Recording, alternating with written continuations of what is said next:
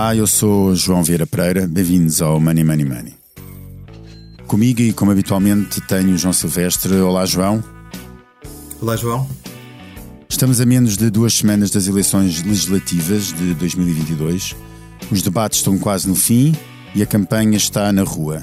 Money Money Money está a olhar para as principais medidas da política económica defendidas por cada um dos partidos com assento parlamentar. Começámos na semana passada pela Iniciativa Liberal e neste que é o centésimo episódio deste podcast, vamos olhar para as propostas do Bloco de Esquerda. Queremos saber qual a medida prioritária e qual a mais estrutural de cada programa. Na prática, as que cada partido, tendo hipótese de o fazer, implementava em primeiro lugar, por ser a mais urgente, e também aquela que é mais importante para atingir os objetivos a que se propõem. Além da análise, a cada uma destas medidas, vamos tentar também perceber como funcionariam outras e aquelas principalmente que nos levantam mais dúvidas. Fique connosco. Money Money Money tem o patrocínio do BPI. Agora é ainda mais fácil e rápido abrir uma conta valor BPI sem necessidade de documentos ou comprovativos. Basta utilizar a BPI App e a sua chave móvel digital. BPI, um banco para a inovação. João, depois de olhares para o programa da Iniciativa Liberal, outro completamente diferente e possivelmente completamente oposto, o do Bloco de Esquerda, quais as medidas que tu destacas para início de conversa?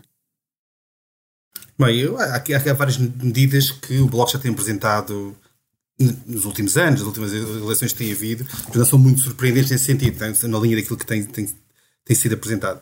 Agora, o que eu destacaria, eu alguns, alguns temas, teremos a oportunidade de falar sobre eles agora neste, neste episódio. Alguns temas que parecem interessantes e vale a pena discuti-los até o pormenor.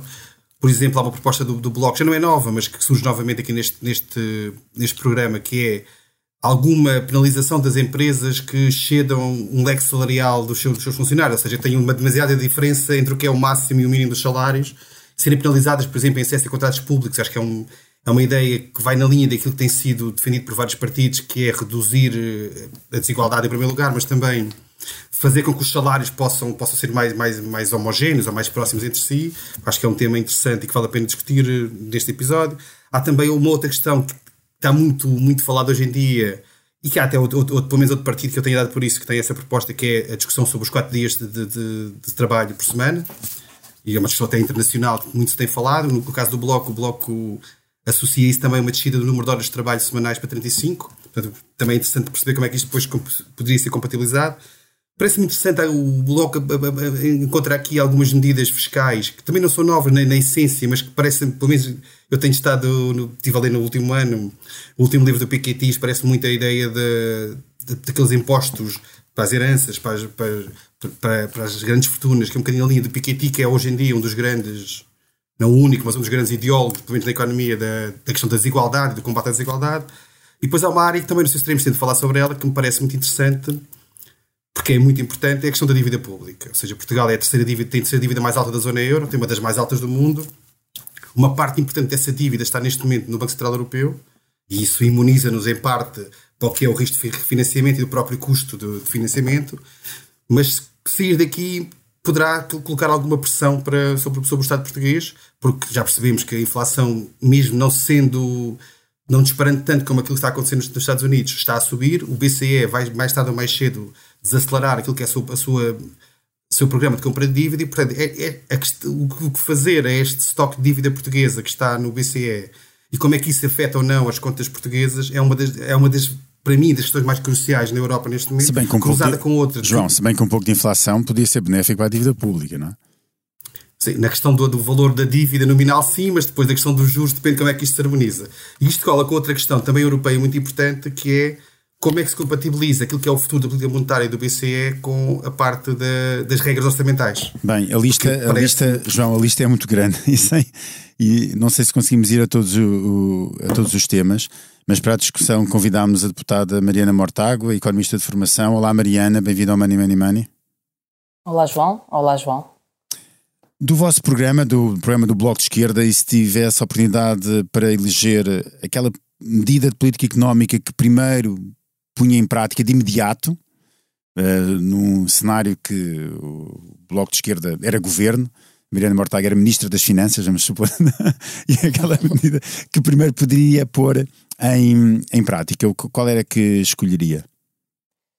Bom, é, é difícil escolher uma. Eu não acredito em políticas milagrosas. Acho que anda a anunciar receitas milagrosas para crescimento económico mente às pessoas.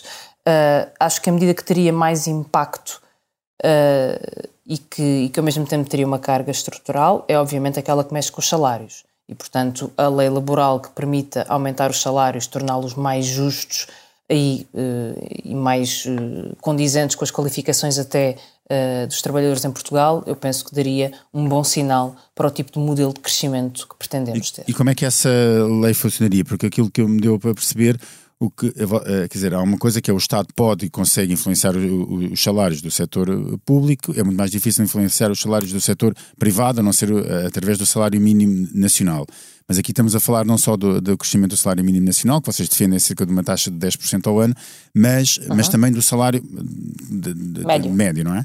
Como é que se consegue fazer uma coisa dessas? Porque, obviamente, as empresas têm, têm vida, escolha própria, não é?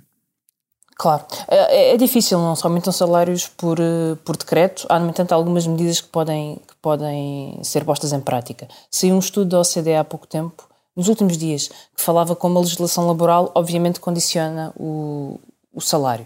Uh, há formas de alteração da legislação laboral que aumentam diretamente os salários. A mais óbvia é das horas extraordinárias. Durante a, Troika, o pagamento das horas extraordinárias foi cortado para metade. Horas extraordinárias são uma parte importante do complemento salarial de muitos trabalhadores. Muitos deles estamos a falar de operários qualificados e, portanto, são os trabalhadores que Portugal quer manter, quer reter e que têm falta. Esta é uma forma imediata de aumentar o salário. A outra forma é, eh, e voltamos, às vezes é um, discurso difícil de ter, porque é muito hermético, mas é a contratação coletiva. Uh, os vínculos uh, individuais de trabalho, a não ser para trabalhadores com muitas qualificações e muito poder de negociação, implicam salários mais baixos porque as pessoas têm menos capacidade negocial. A contratação coletiva protege os salários e dá mais poder de negociação, levando a que a generalidade dos salários possa, possa ir subindo, para além de medidas, como o João há pouco também falava, o João Silvestre neste caso, uh, dos leques salariais. Uh, impedindo que haja tanta desigualdade salarial, sobretudo nas grandes empresas, em que temos administradores a ganhar uh, dezenas de vezes aquilo que ganha um trabalhador médio. Nenhuma destas medidas resolve o problema por si só, mas, como digo, acho que temos que nos habituar à ideia de que o modelo de crescimento em Portugal deve ter salários dignos para profissionais, para todos e para atrair profissionais qualificados também. Mas vocês partem de. Uh, isso é, esta é uma velha discussão, quer dizer, não é entre esquerda e direita, mas é entre modelos de crescimento da, de, de economia porque vocês defendem uh, que é preciso primeiro aumentar essa capacidade salarial, portanto, aumentar primeiro os salários para, para, ajudar também a promover o crescimento da economia. Enquanto assistimos, nos, por exemplo, nos debates na, na, nas últimas semanas, a quem defendesse exatamente o contrário. É, primeiro é preciso garantir que a economia cresça e depois garantir que esse dinheiro que se obtém pelo crescimento da economia seja bem redistribuído na, aos trabalhadores. Um, é, e... Essa, é uma discussão falaciosa quanto a mim. Hoje, uh, mais uma vez, há pouco João falou de Piketty, mas não é só Piketty. Há uma discussão muito importante hoje internacionalmente sobre uh, o conceito de estagnação secular. Porque é que as economias maduras, as economias capitalistas do Ocidente, estão a estagnar face àquilo que aconteceu no pós-guerra ou face àquilo até que aconteceu nos anos, nos anos 80. E hoje somos capazes, e penso que há um consenso até na academia sobre isto, que esta estagnação económica tem a ver com dois fatores. O primeiro é o excessivo peso da finança e, portanto, da circulação de muito dinheiro na esfera financeira que depois não chega ah, ao investimento produtivo, à acumulação de capital fixo, se assim quisermos dizer, e o outro tem a ver com as desigualdades. As desigualdades são em si um fato, dificultam o crescimento económico. As desigualdades económicas, por vários motivos que podemos discutir, mas as desigualdades económicas impedem as economias de crescer e quando permitem crescimento, é um crescimento que não é sustentável, porque não é baseado em igualdade, é baseado normalmente ou em atividades especulativas de crescimento muito rápido ou na exploração de uma economia de setores baseados em baixos salários e pouco valor acrescentado. Foi aquilo que Portugal teve uh, durante muitos anos, nos anos 90, no período da convergência com a União Europeia e que depois nos levou à estagnação no período subsequente. Muito sobre, bem, Mariana. Sobre, Mariana, sobre esta questão do, dos leques salariais. Agora, para perceber um bocadinho melhor como é que isto podia funcionar, uh, o que o programa do Bloco diz é que empresas, portanto, as empresas são livres de fixar os seus salários, mas tendo um leque acima de um determinado limiar, que não, não, não sei qual será, se teria consequência em termos de apoios públicos, benefícios fiscais ou até concursos públicos. Como é que isto funciona na prática? Qual é que é o limiar que vocês definem como adequado?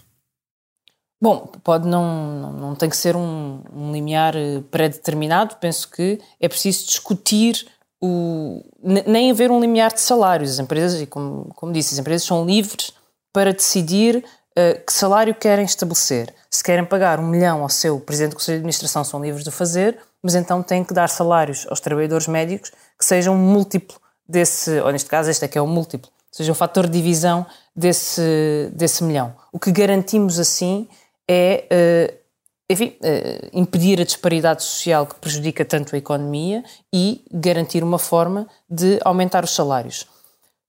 Para não uma forma de, de, conseguir esta medida e de incentivar as empresas a aplicá-la é precisamente de condicionar os acessos a, a, a, apoios públicos ou a contratos públicos, medida que nós, aliás, defendemos deve ser estendida a outras questões, como, por exemplo, vínculos precários ou acesso a offshores, a utilização de, de esquemas offshore, que deveriam, de alguma forma, limitar o acesso a, a fundos públicos por uma questão de justiça da distribuição desses recursos. Muito bem, temos de continuar, até temos mais eh, temas para tratar. Mariana, qual é. Eu espero chegar à política monetária, estou entusiasmada por esse momento. Nunca tenho a oportunidade de falar sobre vamos isso. Vamos embora, vamos embora. Eu, eu, vamos guardar espaço para isso, certeza. Uh, Mariana, qual é. Uh, falámos sobre a, aquela que escolheria em primeiro lugar e qual é a mais estrutural de, de, que destaca do programa do Bloco? Uh, há, um, há, uma que. Há, Há duas, não consigo. Há, há, um, há, uma questão estrutural no programa do Bloco que ela é transversal, que é a transformação ambiental que nós temos que ter. Se queremos levar as alterações climáticas e a emergência climática a sério, porque uma coisa é até reconhecer alterações climáticas, outra é reconhecer a emergência da, uh, da situação. E se queremos de facto alterar uh, este, esta situação e travar o processo brutal e violentíssimo de, transform, de transformação climática, temos que mudar a economia. E essa mudança da economia tem de começar pela energia e pela forma como se produz e distribui energia, apostar na produção renovável, na produção descentralizada de energia, tem que passar pela habitação e, portanto, pela construção de eficiência energética e haver uma grande aposta na eficiência energética, a começar pelos edifícios públicos e, e pelos transportes. Ferrovia. Dir-me-ão, isto tem um grande peso de investimento público. Sim, tem.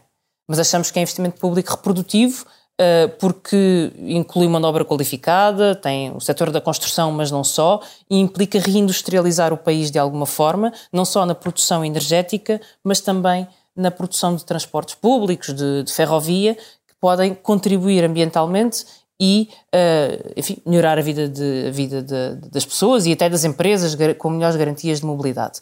Uh, esta necessidade de reconversão estende-se à indústria, a indústria cimenteira, por exemplo, é um dos exemplos de uma indústria que, que tem que ser reconvertida para incorporar uh, mais fatores de sustentabilidade ambiental. Essa é uma questão, e acho que é uma questão estrutural e que nós não podemos fugir a ela. A segunda questão, e que, e que me parece muito pouco debatida hoje em dia, tem a ver com o acesso ao crédito. Uh, Fala-se muito da banca enquanto fator de peso nas contas públicas, mas nunca se fala da importância que o crédito tem para desenvolver a economia produtiva. E se continuamos a ter uma, ban uma banca que favorece uh, eh, um, crédito a atividades de alta rentabilidade no curto prazo, mas que não olha para o longo prazo e para a rentabilidade a longo prazo, eu acho que temos uma banca que favorece modelos que não são interessantes no futuro. E, portanto, pensar o crédito, como é que se distribui o crédito, quais as prioridades de crédito, parece-me que é também um caminho estrutural e uma, uma proposta interessante. Muito bem. Uh, João, queres uh, entrar já na política monetária ou deixamos esse, esse assunto para o fim? Não, deixava para o fim, sim. Está bem. Já é para o fim, mas gostava de falar sobre o tempo, porque o tema é muito interessante. Muito bem. Então mas vamos fazer uma pergunta já agora, mudando de tema, já agora, se puder ser, João, que era aqui a questão da, da segurança social. Uma das propostas do, do há várias relacionadas com a segurança social, mas uma das propostas assim, mais diretas é o fim do, uhum. do fator de sustentabilidade da segurança social, ou seja, é aquele mecanismo que faz com que, à medida que a esperança de vida aumenta, uh, o trabalhador ou, ou, trabalha mais tempo para ter igual reforma, ou então tem que ter uma reforma mais baixa, de maneira que, que não seja penalizado. Portanto, isto faz aumentar a idade de reforma. O, o Bloco uhum. Propõe que, que, seja eliminado, isto tem implicações do ponto de vista de, de, equilíbrio financeiro. Como é que vocês compensam isto ou que riscos é que acham que há havendo este, esta eliminação? Eu acho que é bom falarmos disso porque acho que houve uma boa dose de desinformação propositadamente criada pelo governo acerca desta medida. O fator de sustentabilidade foi criado quando a idade legal da reforma era fixa em 65 anos. E como a idade legal da reforma não aumentava, foi criada uma coisa chamada fator de sustentabilidade, aplicada a todas as pensões, não era apenas às pensões antecipadas, todas as pensões, para compensar o facto da esperança média de vida aumentar, mas a idade de reforma não aumentar, para garantir a sustentabilidade da segurança social, como o próprio nome indica. Entretanto, muita coisa mudou no sistema de pensões. Uh, a idade legal da reforma começou a aumentar com o tempo, hoje são 66 anos e 7 meses, e portanto a ideia da idade de reforma fixa não, não, não existe. E por outro lado, uh, as pensões antecipadas, o fator de sustentabilidade passou a aplicar-se apenas às, às pensões antecipadas, a quem se reforma antes da idade legal da reforma, mas essas pensões antecipadas têm um corte. Têm um corte de 0,5 por cada mês de antecipação da reforma. E, portanto, o corte da antecipação já existe, mas ficou este excesso, uh, este, este, este resto do antigo sistema, que é um fator de sustentabilidade, que é um corte à cabeça de 15,5% em cima das, das reformas por antecipação. Este fator de sustentabilidade era muito pequeno antes da Troika. Foi a Troika que o aumentou, levando, aliás, muita gente a entrar na pobreza. Uh, o que é que acontece? Não, o regime de reformas antecipadas é muito complexo e tem muito, muitos casos excepcionais. Depende da idade que a pessoa tem, do tipo de trabalho que tinha e de, dos anos de desconto que tinha quando completou os 60 anos, que é a idade a partir da qual uma pessoa se pode reformar por antecipação. Quando, uh, em 2015, fizemos um acordo com o Partido Socialista, nós começámos a eliminar o fator de sustentabilidade por uma série de casos para as pessoas que começaram a trabalhar em crianças, para as pessoas que tinham muitos anos de descontos, embora não tivessem uh, a idade legal da reforma, para as pessoas que tinham profissões de risco uh, e de elevado desgaste. O que quer dizer que hoje há uma pequena parte deste grupo, ou seja, as pessoas que têm condições para aceder à, uh, à reforma antecipada, uma pequena, um pequeno universo, que é um universo fechado de pessoas que ficou com a injustiça de ter que pagar um fator de sustentabilidade. E o que nós propomos é muito simples. É que daqui para a frente se elimine o fator de sustentabilidade a quem ele ainda se aplica. Estamos a falar de muito poucas pessoas daqui para a frente e, pelas nossas contas, estamos a falar de 11 milhões de euros na, na Segurança Social, mais 5 na Caixa Geral de Apresentações.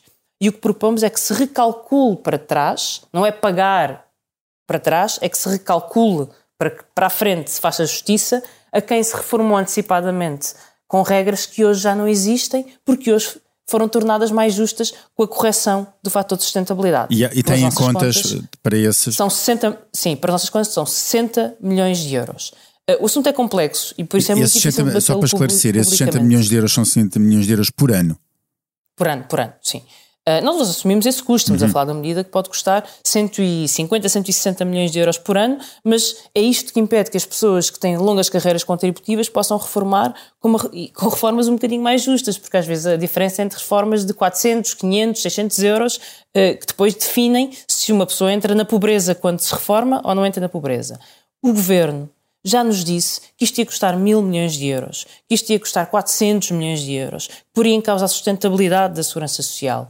Não é verdade. Nada com isto está em causa. A, segurança, a sustentabilidade da segurança social não está em causa, até porque, também com o acordo e por proposta do Bloco de Esquerda, temos vindo a diversificar as suas fontes de financiamento, nomeadamente com o adicional ao IMI, uh, ou também com o aumento da derrama do IRC, que estão a financiar a segurança social em montantes que permitem compensar, lembrando mais uma vez que não há melhor medida de sustentabilidade da segurança social do que ter bons salários e muito emprego.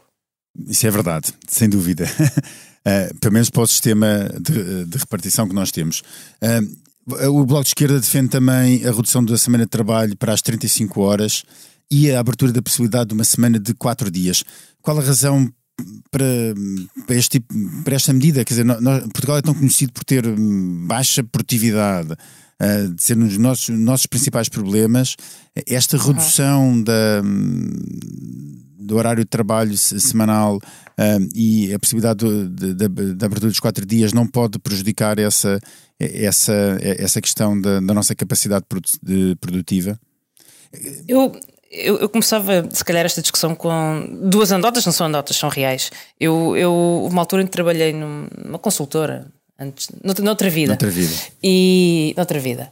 E fazia um bocadinho de impressão porque hum, havia um hábito de uh, quem ficava a, trabalhar até mais, até mais tarde, não importava muito se ficava a produzir muita noite. Quem ficava até mais tarde era uh, considerado o maior. O, o, mais o maior, o mais trabalhador. Quem saía às 5 da tarde era perguntado se ia tirar tarde. Uh, isso não quer dizer que se estivesse a produzir mais. Uhum, a ideia claro. de que mais horas de trabalho são mais produção é uma ideia errada. Pelo contrário, nós vamos, vamos dividir a riqueza produzida pelo número de, horas, trabalhadas e, a produtividade vai a, cair, e esse é o segredo da baixa produtividade. Esta era a primeira, a primeira nota. A segunda é o Keynes escrevia, uh, enfim, há há quase um século atrás, tinha um livro que, que, que, se chamava As Possibilidades dos Nossos Netos, as possibilidades futuras dos nossos netos. E o que ele discutia nessa altura é: bom, com o nível de desenvolvimento a que estamos a chegar, desenvolvimento tecnológico, desenvolvimento civilizacional, vai haver um momento em que não vamos mais precisar de trabalhar, ou vamos precisar de trabalhar muito uhum. menos. O que é que vamos fazer a nossa razão de existir? Não vamos ter mais razão de existir, vamos ter que nos ocupar de outras realidades. Nada disto aconteceu. O mundo desenvolveu-se, uh, produz mais riqueza, mas trabalhamos cada vez mais horas. E esta é uma disfunção do sistema económico que tem, e pode ser corrigida. Se trabalharmos menos horas, conseguimos ter melhor qualidade de vida. Porventura temos que aumentar a produtividade. Eu acho que se deve trabalhar para aumentar a produtividade, mas também criar mais emprego.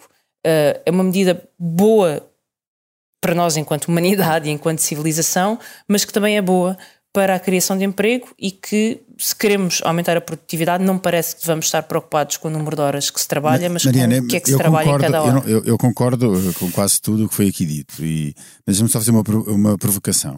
É, é, é, verdade que isso faz todo o sentido em economias altamente produtivas, ou, com, com, não, é, não diria produtivas, com, com altas taxas de produtividade.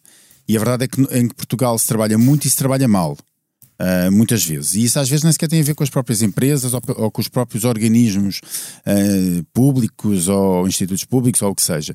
Uh, tem a ver muitas vezes com factos que não dependem diretamente deles, mas, por exemplo, da burocracia instalada do Estado como, como um todo, de uma série de, de, de ineficiências.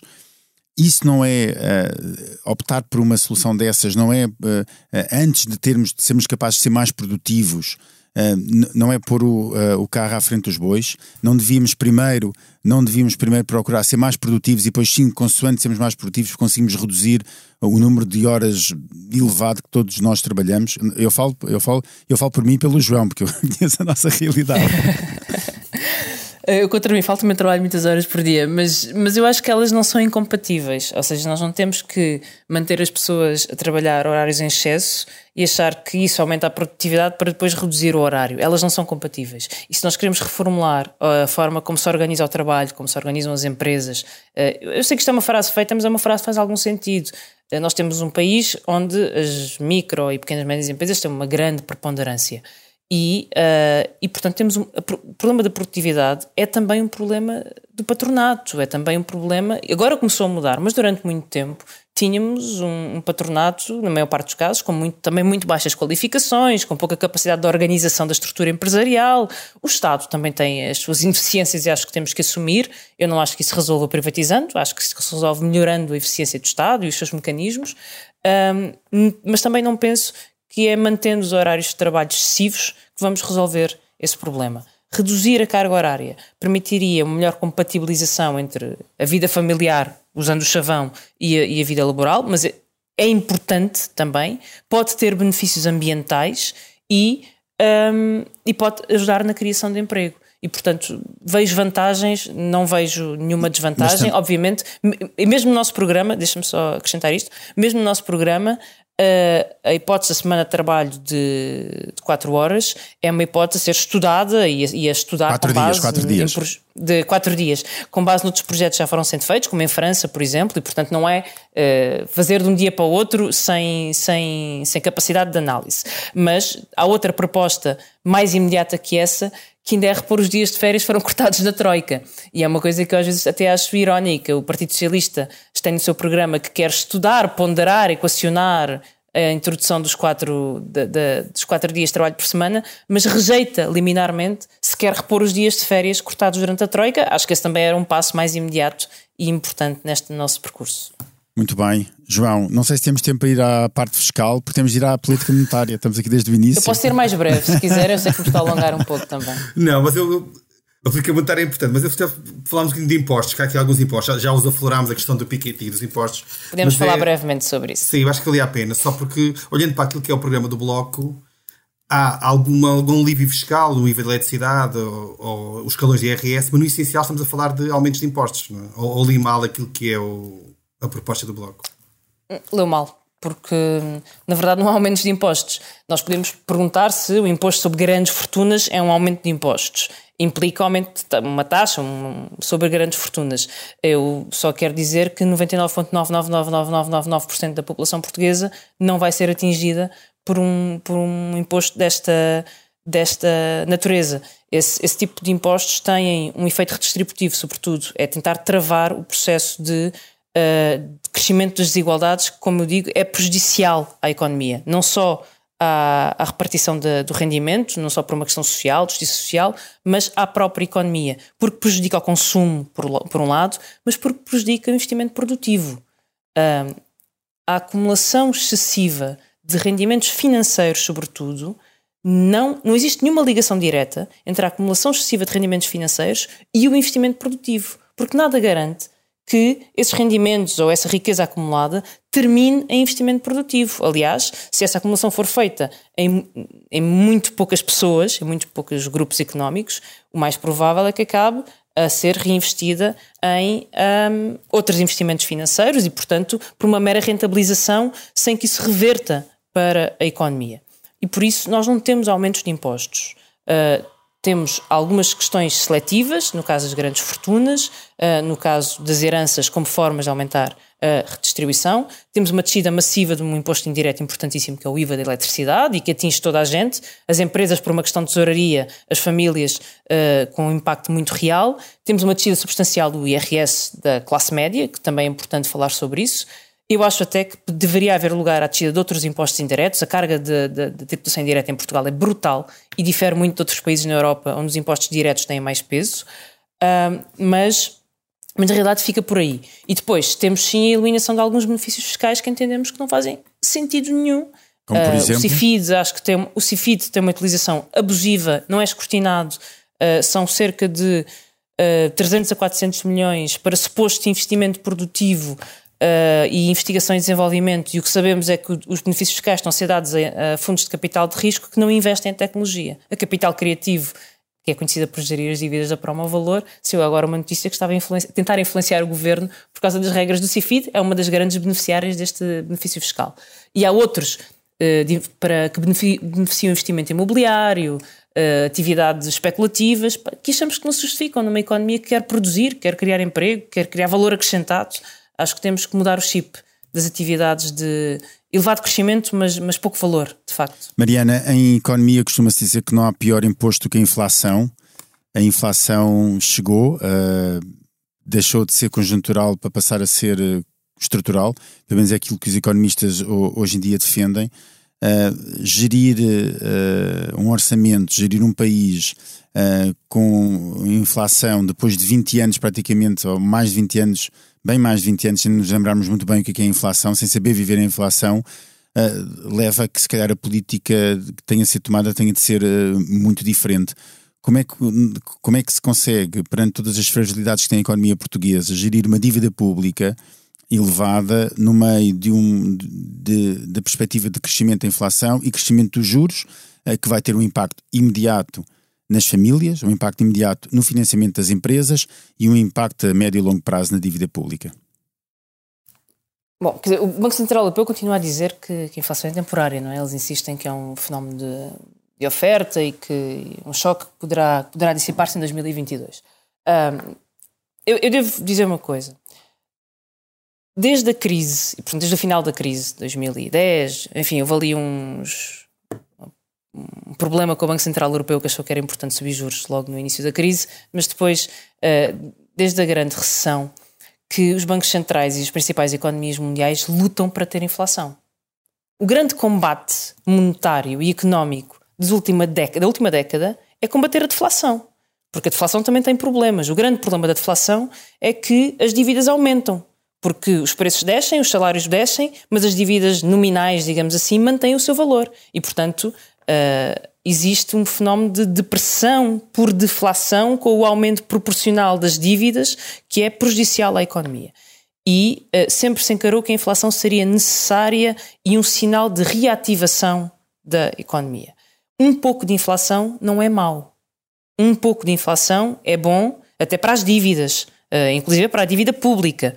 Eh, porque vai comendo o valor da dívida, faz o contrário da deflação. Uh, e, portanto, um pouco de inflação não é mau. A questão é saber se ela é temporária ou estrutural, porque é que ela é causada, e sem dúvida que tem a ver com choques de, de oferta, de que forma é que ela afeta cada indústria e cada setor da economia, e, sobretudo, se há um aumento de rendimentos condizente com essa inflação, de forma a que as pessoas não percam poder de compra de um dia para o outro, tornando a sua vida mais uh, insustentável.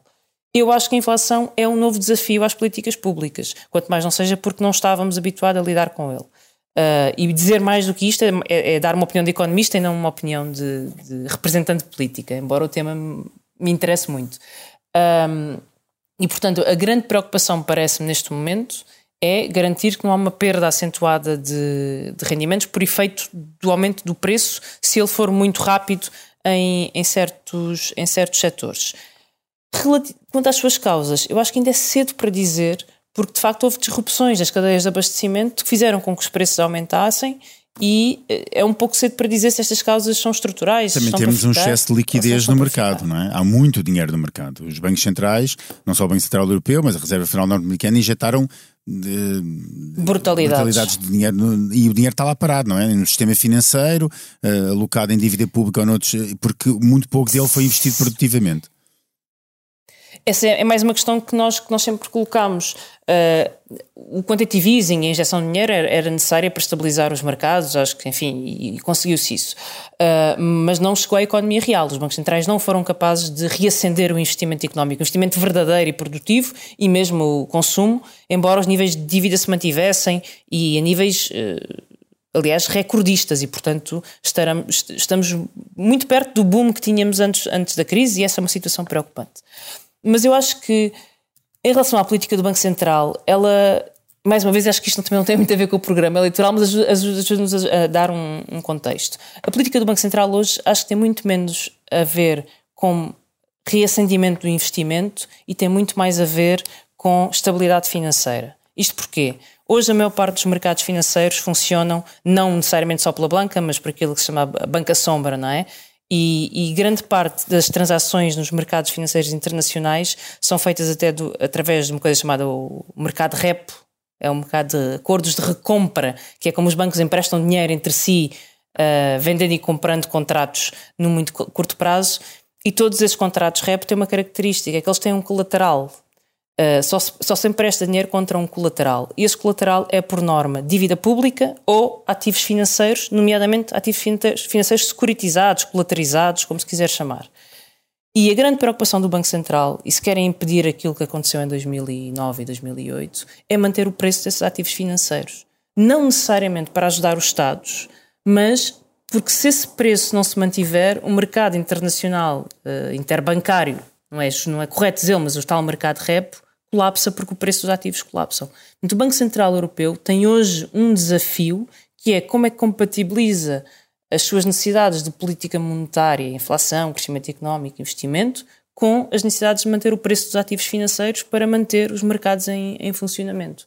E é isto que eu acho que introduz uh, muita dificuldade à ação do Banco Central Europeu, mas também alguma certeza que o Banco Central Europeu não tem muita vontade de recolher ou travar o quantitative easing de uma forma muito abrupta ou aumentar as taxas de juros uh, também de uma forma muito, muito abrupta. Mas... Mas também nos dá sinais sobre a dívida pública. Uma das consequências desta atividade é que as dívidas públicas se tornam mais geríveis, uh, embora mantenhamos o enorme peso de dívida pública na economia portuguesa, e ele é um risco para o nosso futuro.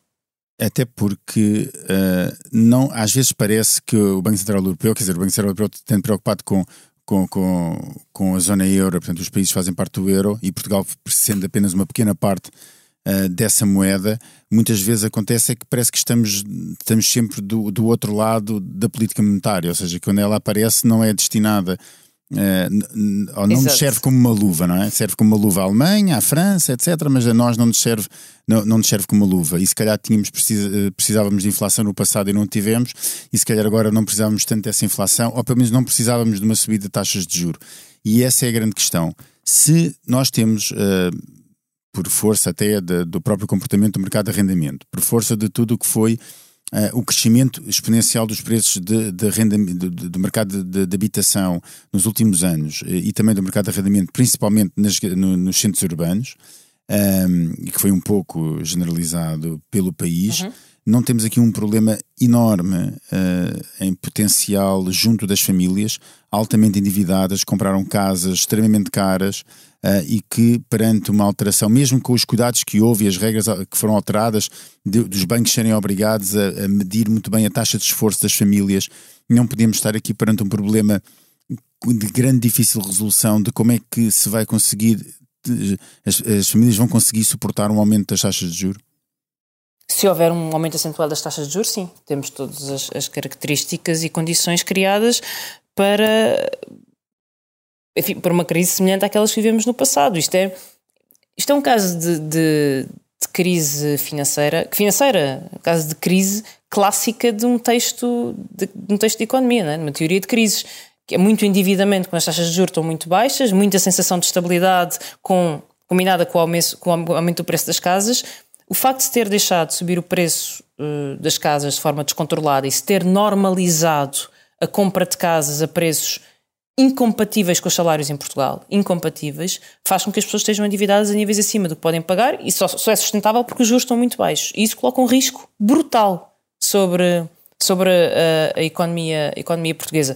Mas isso é um risco que foi criado no passado, quando se deixou as casas subirem ao preço a que se deixou sem haver uma intervenção atempada no mercado da, da habitação e mais uma vez, por achar que a banca é o centro da política pública e é ela que determina quais são os setores para onde o crédito deve ser dirigido. Neste momento, é óbvio que esse risco está criado. Acho que ainda é tempo de intervir no mercado da habitação. O Bloco tem algumas propostas para isso, mas hoje a intervenção é mais difícil porque os preços já subiram, já escalaram para níveis hum, incomportáveis para, para a economia, para a sustentabilidade da economia, mas para muitas famílias também.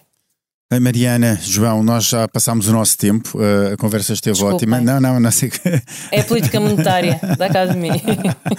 Mas eh, foi ótimo, obrigado Mariana por, ter, uh, por teres, teres vindo aqui ao Money Money Money. João, obrigado. Neste foi o centésimo Obrigada. episódio. Uh, a edição esteve a cargo de João Luís Amorim. Não se esqueça, envie-nos as suas questões e sugestões de temas para o e-mail economia.expresso.empresa.pt. Money Money Money tem o patrocínio do BPI. Agora é ainda mais fácil e rápido abrir uma conta valor BPI sem necessidade de documentos ou comprovativos. Basta utilizar a BPI App e a sua chave móvel digital. BPI, um banco para a inovação.